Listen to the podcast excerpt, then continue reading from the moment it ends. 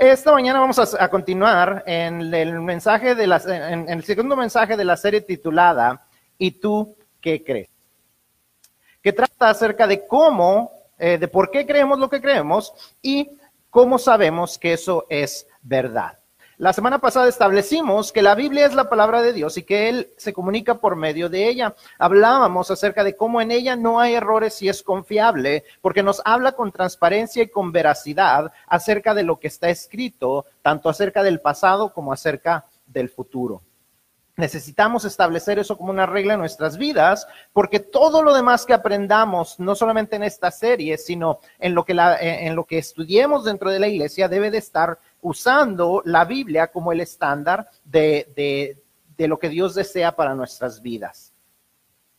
Ahí es donde encontramos y aprendemos lo que Dios quiere que sepamos acerca de Él, lo que, lo que, lo que quiere que hagamos eh, conforme a su voluntad. Aunque como hoy, como hoy vamos a estar viendo que Dios se revela a nosotros de distintas maneras, su mayor revelación es la Biblia y es el estándar de cómo vamos a juzgar el resto de las cosas que creemos o no creemos que son revelación de parte de Dios. Jesús nos dice en Mateo 24, 35, el cielo y la tierra desaparecerán, pero las palabras no desaparecerán jamás. El cielo y la tierra desaparecerán, pero mis palabras no desaparecerán jamás y sus palabras las encontramos en la Biblia. Entonces, todo lo que creemos eh, que es revelación de Dios, ya sea un sueño, ya sea una visión, ya sea eh, una profecía, ya sea que alguien viene y nos dice que Dios les reveló, ya sea que alguien nos dice que son profetas, lo tenemos que juzgar conforme a lo que la Biblia dice.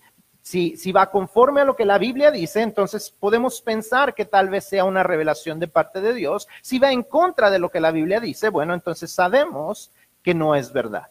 Porque el estándar de realidad y de verdad, de autenticidad, es la Biblia. Entonces, eh, todo lo vamos a juzgar conforme a lo que dice su palabra. Es necesario que establezcamos esto como una regla en nuestra vida porque el resto de las cosas que vamos a estar aprendiendo en esta serie va a tratar eh, de cosas que vienen en la Biblia. ¿Ah? No viene de, parte, no, no, debe de venir del pensamiento del predicador, de teólogos reconocidos, no es de artistas cristianos ni de estudios o encuestas, sino de la misma Biblia. No estoy diciendo que esas cosas no pueden servir como herramientas de apoyo, pero principalmente cada mensaje que escuchemos debe de provenir de la Biblia. Ustedes no sé si se dieron cuenta, pero que esta mañana no comenzamos con un versículo bíblico. No quiere decir que el mensaje no viene de la Biblia, sino que vamos a estar leyendo distintos versículos bíblicos, así es que no comenzamos con uno en específico, pero vamos a estar viendo lo que la Biblia nos revela al respecto de lo que Dios dice. Toda, todo lo que estemos hablando debe de provenir, el, de, eh, su origen debe de ser eh, principalmente de lo que dice la Biblia. Así que ya que repasamos el mensaje de la semana pasada, vamos entonces a entrar al tema que nos ocupará esta tarde. Vamos a, estar hablando hoy de lo que es la Trinidad. Hoy vamos a comenzar hablando de lo que es la Trinidad y de lo que de la primera persona que es parte de la Trinidad. Aunque la Biblia no usa la palabra Trinidad en sí, el concepto de que hay un solo Dios que se manifiesta en tres distintas personas se encuentra ahí. Es lo que vamos a estar estudiando durante las tres próximas semanas. Los tres, las tres personas son iguales en substancia, pero son distintas en función. Y ahorita vamos a tratar de entender esto, pero son iguales en substancia, o sea que son el mismo Dios, son un solo Dios, pero tienen distintas funciones. En la Trinidad encontramos a Dios Padre, a Dios Hijo, quien conocemos como Jesús, y al Espíritu Santo. Como dije ya, son tres distintas personas, pero un solo Dios. Si ustedes ven ese triángulo, ese triángulo es un solo triángulo, pero con tres distintos lados. A eso se le llama un, triángulo escaleno, que está formado por tres lados de distinta longitud, pero que forman una sola forma. Así nosotros creemos en un solo Dios, que se manifiesta a nosotros en tres distintas personas, que nos demuestra tres distintos aspectos de ese mismo Dios, tres distintas personas con tres distintas personalidades y tres distintas funciones. Encontramos a Dios, el cual vamos a estar hablando hoy, que es el que reina sobre todas las cosas. Jesús obedece al Padre, aún hasta la muerte y muerte de cruz, como enseña Filipenses 2. Espíritu Santo es quien es enviado para cumplir los propósitos de Dios, tanto en los no creyentes como en los creyentes, como Jesús enseña en Juan capítulos 14 y 16. Y como les dije, eso vamos a estar hablándolo durante las otras dos semanas, pero eh, vamos a hablar acerca de Dios Padre. Vamos a entrar un poco más en lo que, en quién es Jesús, por qué creemos que Él es Dios y en por qué el Espíritu Santo es Dios también, pero eso lo vamos a dejar para las siguientes semanas. Hoy nos vamos a estar concentrando en quién es Dios Padre. Vamos a ver cuatro de las muchas características que, que, la Biblia nos enseña acerca de Dios Padre y que deben de ser parte de nuestras creencias si vamos a imponer la Biblia como el estándar de nuestra vida por el cual vamos a vivir por el cual vamos a regir nuestras vidas, cuál va a ser nuestro libro de instrucciones y que nos va a permitir disfrutar de las bendiciones que Dios tiene para nosotros. Número uno, Dios se revela a nosotros en la Biblia como un Dios de creación. Dios se revela como un Dios de creación. Génesis 1.1 dice, en el principio Dios creó los cielos y la tierra. En el principio Dios creó los cielos y la tierra. Dios creó todo lo que tenemos. En el, si leemos el relato completo de Génesis 1, encontramos cómo Dios creó todo con un cierto orden. El diseño inteligente de Dios, la verdad es que es innegable. No podemos negar que hay un diseño inteligente. El hecho que nuestros cuerpos y los cuerpos de los animales se adaptan a las temperaturas y los lugares, que cada animal eh, que cada célula, perdón, toma su lugar, se multiplica como es apropiado para formar cada órgano. las, células del corazón no son son, perdón, no son iguales a las células que se forman para crear un, el músculo de los músculos de nuestros pulmones, de nuestra piel, de nuestros huesos. Cada, cada célula que se multiplica en nuestro cuerpo es distinta, porque hay un diseño inteligente en eso. Cada planta, cada cosa que existe tiene un diseño inteligente. Cada ser humano está hecho de una manera inteligente. La mezcla exacta de oxígeno, nitrógeno, argón y dióxido de carbono, entre otros elementos, para formar la atmósfera en la que vivimos, es un diseño inteligente. La exactitud de la distancia entre la Tierra y el Sol son un diseño inteligente. Ninguno de nosotros creería que hubo una pequeña explosión que formó de repente este reloj. Una explosión por, por naturaleza tiende a destruir, no a construir. Las explosiones las usan los terroristas para destruir edificios y personas. Los de construcción usan explosiones para destruir ah, montañas, para destruir caminos, pero nunca se usa una explosión para construir, para crear. Pero eso es lo que algunos científicos dicen, que una gran explosión, el Big Bang, creó una amiba que se reprodujo y accidentalmente, eventualmente se convirtió en un organismo completamente diferente, y ese organismo se multiplicó y se multiplicó hasta que accidentalmente se convirtió en otro organismo y así sucesivamente hasta que llegamos a ser los seres humanos. Imagínese usted, hay una, hay una, eh, ¿cómo se dice? Una línea de ensamblaje de teléfonos como este. Y se crean miles y miles de teléfonos idénticos a este. Y de repente, accidentalmente, no, nadie sabe cómo se aparece una tableta como esta.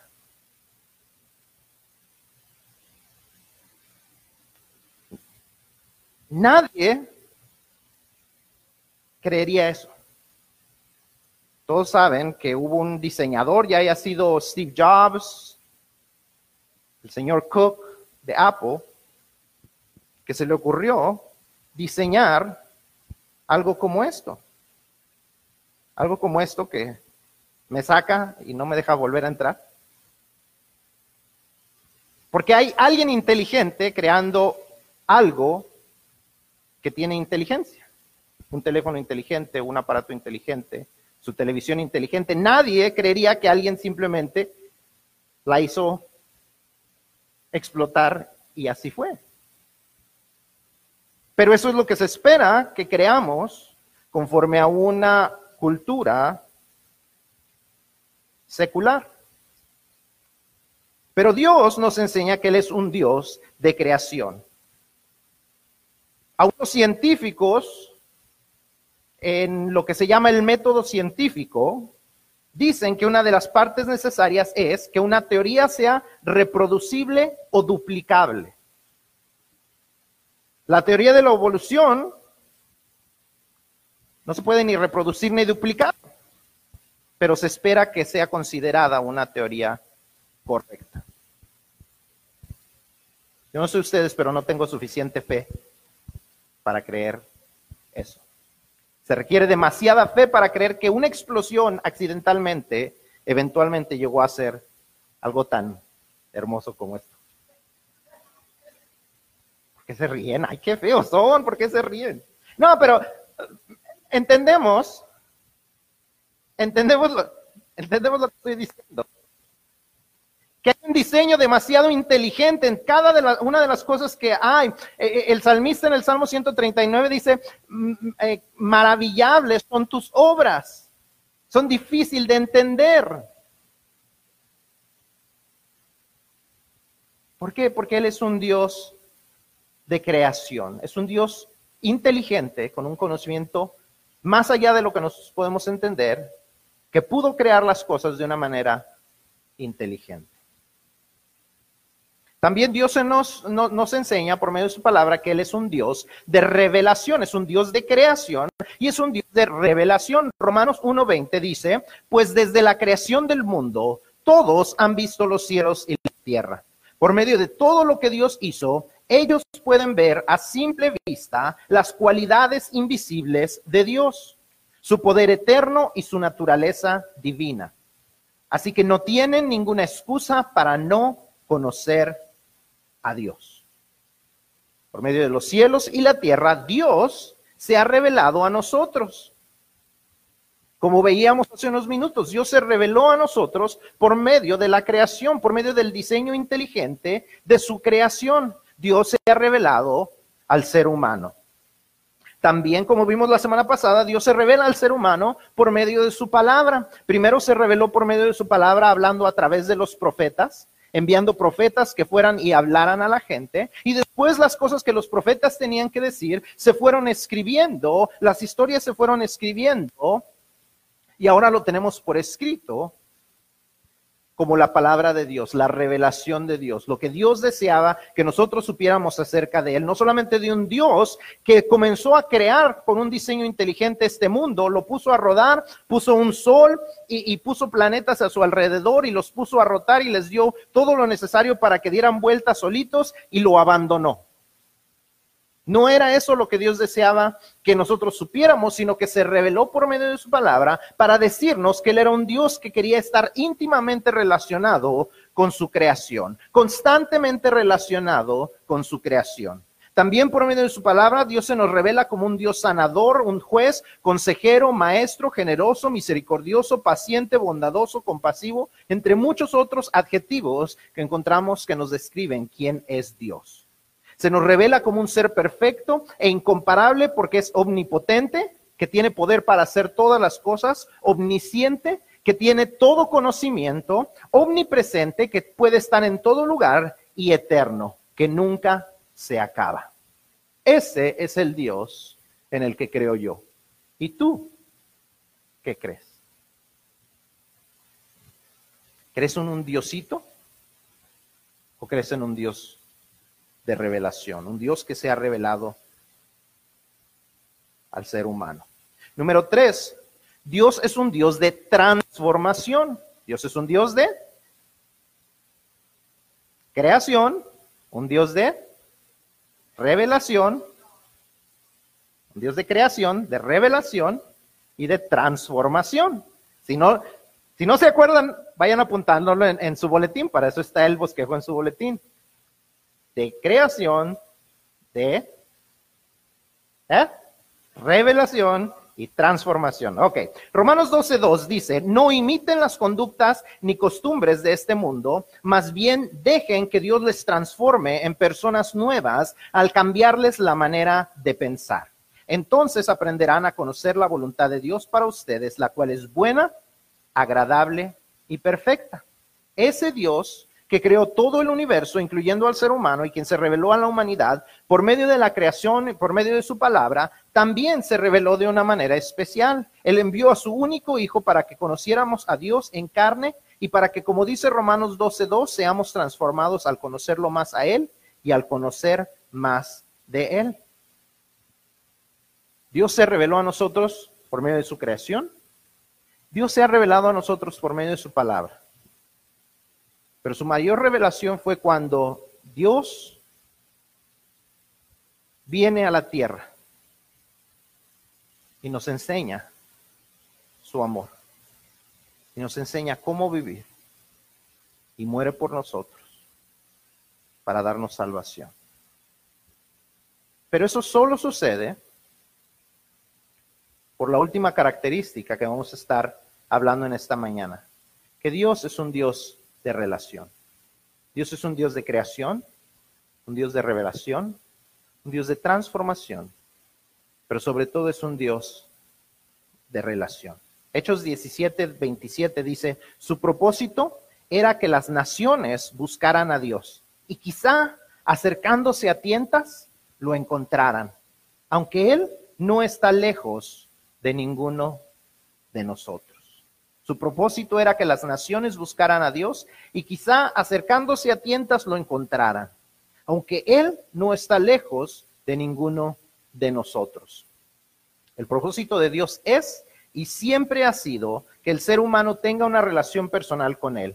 Es por eso por lo que lo creó a su imagen y semejanza. Nos hizo parecidos a Él con habilidades de pensar, hablar, razonar y sentir. No nos hizo como animales para vivir por instinto, sino que nos hizo seres pensantes como Él para poderse relacionar con nosotros. Nos hizo seres como Él para relacionarse con nosotros. No nos hizo como los animalitos que viven por instinto.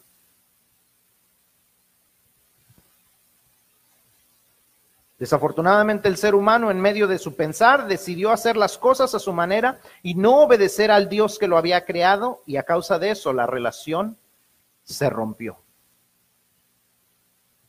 Adán y Eva decidieron que ellos pensaban mejor que Dios. Adán y Eva decidieron pensar que ellos conocían mejor cómo vivir su vida. Y todos decimos, por la culpa de Adán y Eva. Pero la verdad es que cada uno de nosotros repetimos el mismo error. Cada uno de nosotros creemos pensar, creemos saber mejor que Dios cómo vivir nuestra vida. Y por eso la relación se rompe. Y por eso Dios envió a su Hijo Jesús, del cual hablaremos la próxima semana, para enseñarnos no solamente cómo vivir, sino para enseñarnos que hay un Dios que nos ama y para mostrarnos ese amor al morir en la cruz por nosotros.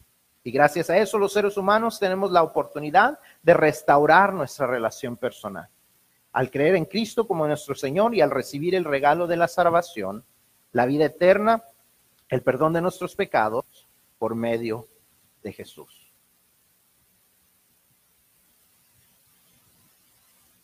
Y yo sé que en ocasiones tal vez puede ser difícil relacionarse con un Dios Padre. En ocasiones es difícil relacionarse y pensar en un Dios como un Dios Padre.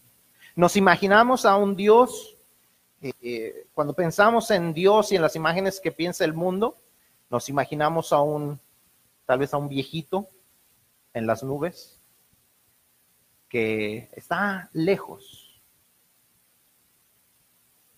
como a veces vemos en las pinturas, está con su dedo extendido, pero el dedo del hombre no alcanza a tocar todavía.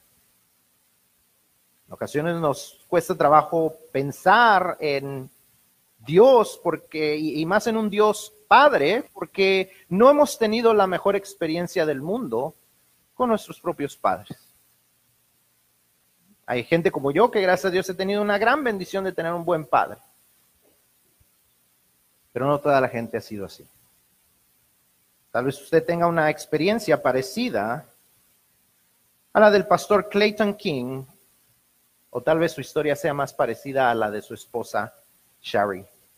El pastor Clayton King leía yo un poco acerca de su historia en un artículo y él decía, es muy distinta la manera en que cuando nosotros dos nos casamos, su esposa y él, eh, veíamos a Dios. Aunque los dos éramos creyentes, veíamos a Dios de una manera muy distinta. Dice, porque yo veía a Dios como un padre. Dice, y entonces yo pensaba en mi papá. mi papá no era un hombre perfecto, era un hombre eh, que a veces perdía eh, la cabeza, a veces eh, se enojaba demasiado, dice, pero era un hombre que me amaba. Era un hombre que era mi maestro de escuela dominical, él me discipuló cuando era nuevo cristiano, él era una, una persona amorosa con mi mamá, él era un hombre que apreciaba a las personas, en su negocio él hablaba muy bien de sus trabajadores porque quería que, que fueran reconocidos. Él trataba de ayudar a las personas cuando estaban pasando por tiempos difíciles. En una ocasión, cuando uno de sus trabajadores estaba pasando por tiempos difíciles, eh, él comenzó simplemente, no le dijo nada a él, sino que empezó a hablar muy bien de él con las personas, con los clientes que venían y decía, nuestra compañía es exitosa por personas como él. Él sabía que ese tipo de palabras lo animarían y le darían algo para sostenerlo en esos tiempos difíciles. Ese era, e, e, ese era el hombre amoroso que yo conocía como padre. Y cuando yo pensaba entonces en Dios, pensaba en un hombre como él y decía, ah, Dios es un Dios de amor. Shari, mi esposa, era muy distinta. Cuando ella pensaba en un padre, ella solamente podía pensar en sus padrastros. Hombres que la ignoraban, que nunca quisieron tener una relación con ella. Pensaba en hombres que había conocido, que simplemente habían tratado de tomar ventaja de ella, que trataban de obtener algo de ella. La primera vez que yo le di un regalo, ella en lugar de ponerse contenta se puso a llorar y, me, dijo, ¿qué quieres de mí? Y yo le dije, no quiero nada de ti.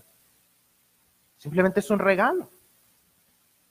Cuando ella por fin se calmó, le dijo, perdón, es que no estoy acostumbrada a recibir regalos sin esperar algo a cambio. Tenme paciencia y las cosas cambiarán. Y poco a poco las cosas cambiaron en la mentalidad de su esposa. Pero ella pensaba en un Dios como un Dios lejano, un Dios que no se podía relacionar, porque esa era la experiencia de padre que ella tenía. Yo no sé cuál es su experiencia, si su experiencia es como la de él o como la de ella. Pero sea cualquiera nuestra experiencia, haya sido como la mía de tener un muy buen padre o haya sido una experiencia difícil con su padre, la verdad es que nuestros padres sean buenos o sean malos, son hombres imperfectos y la imperfección de ellos los hace incomparables a Dios Padre, el cual es perfecto en todo lo que es y en todo lo que hace. El amor de Dios Padre es inigualable porque uno de sus atributos es que Él mismo es amor. Él no solo actúa motivado por amor, Él, es, él personifica el amor mismo.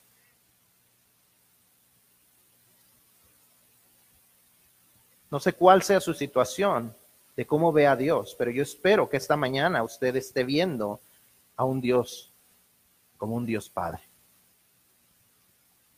Es necesario que creamos en quién es Dios como un Dios Padre. Porque Él nos ama y demostró su amor para con nosotros. Romanos 5, 7 y 8 dice, ahora bien, casi nadie ofrecería a morir, se ofrecería a morir por una persona honrada, aunque tal vez alguno podría estar dispuesto a dar su vida por una persona extraordinariamente buena.